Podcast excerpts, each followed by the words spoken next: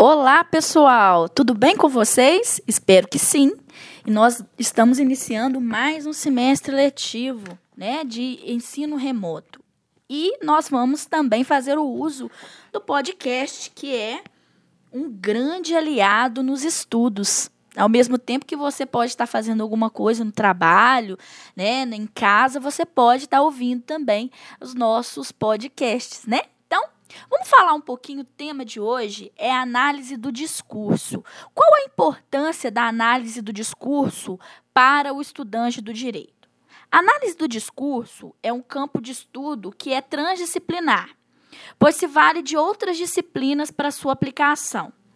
Com base no N. Orlandi, diz, é, a análise do discurso seria o resultado do entrecruzamento de três campos do conhecimento: o materialismo histórico, a linguística e a teoria do discurso. O materialismo histórico compreende as transformações sofridas no âmbito social, que são fatores determinantes para a compreensão dos motivos que levaram à formação de um determinado discurso. No meu caso particular, eu trabalhei na minha tese de doutorado com a análise do discurso dos bispos ultramontanos né, no Brasil durante o século XIX. Então, por esse motivo, eu trabalho muito com a palavra, com o discurso. Aliás, a palavra discurso é sempre preconcebida como um elemento unicamente linguístico, seja para se referir a um pronunciamento, a uma fala, mas com muitos elementos rebuscados. Porém, é necessário compreender que discurso é um objeto da ciência e ele está todo é, definido aí com o seu âmbito social e ideológico. A linguagem é apenas a forma pela qual esse discurso se manifesta no mundo exterior. É o suporte físico que materializa. Dentro do discurso, temos produções de efeitos de sentido, que são variáveis, variáveis perdão, de acordo com as condições de produção desse discurso. Entretanto, podem ser frisados como elementos que variam os efeitos de sentidos produzidos dentro de um discurso, o local, a época de produção e que são os sujeitos interlocutores desse discurso. Ainda mais, é essencial estabelecer que os efeitos de sentidos não são fixos. Um sentido produzido em um discurso pode ser alterado muito tempo depois, pelos me mesmos sujeitos interlocutores que deram origem a ele no mesmo local discursivo de seu surgimento. Nesse exemplo, o principal fator de variabilidade será o tempo. O discurso é sempre dinâmico.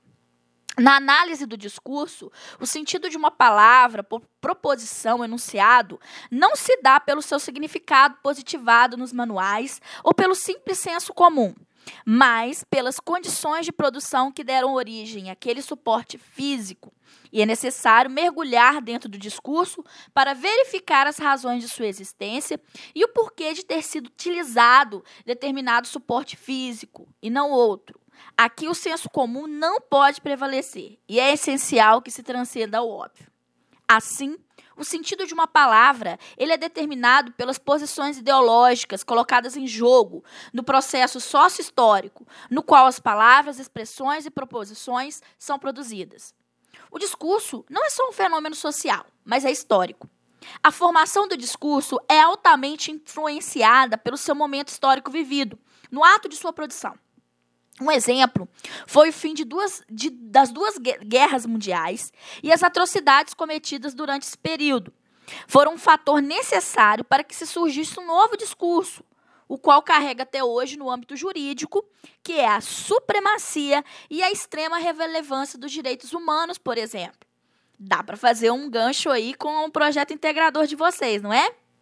O discurso é palavra em movimento, é prática da linguagem. Com o estudo do discurso, observa-se o homem falando. O dinamismo é a característica do discurso, objeto da ciência da análise do discurso. Esse elemento está sempre em movimento e sofrendo metamorfoses constantes. A variação de elementos mínimos é o suficiente para que se transforme um discurso em outro. E na análise desse objeto tão volátil, volátil os detalhes fazem a diferença. Outro ponto importante que deveremos compreender é que o discurso sempre tem condições específicas de produção, nunca é homogêneo. Sempre resulta da relação entre discursos em outras palavras, o discurso tem local, a época específica e condiciona seu surgimento. Portanto, analisar um discurso demanda meticulosidade para que sejam desvelados os fatores que levaram à sua produção. Cada elemento é relevante para que se entenda como se chegou ao resultado que se conhece.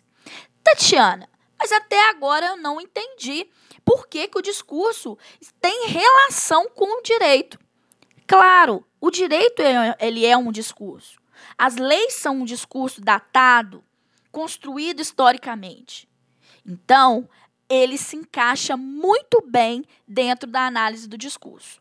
Nessa disciplina, nós vamos ver, por exemplo, é, decisões polêmicas e que podem ser explicadas através da análise do discurso.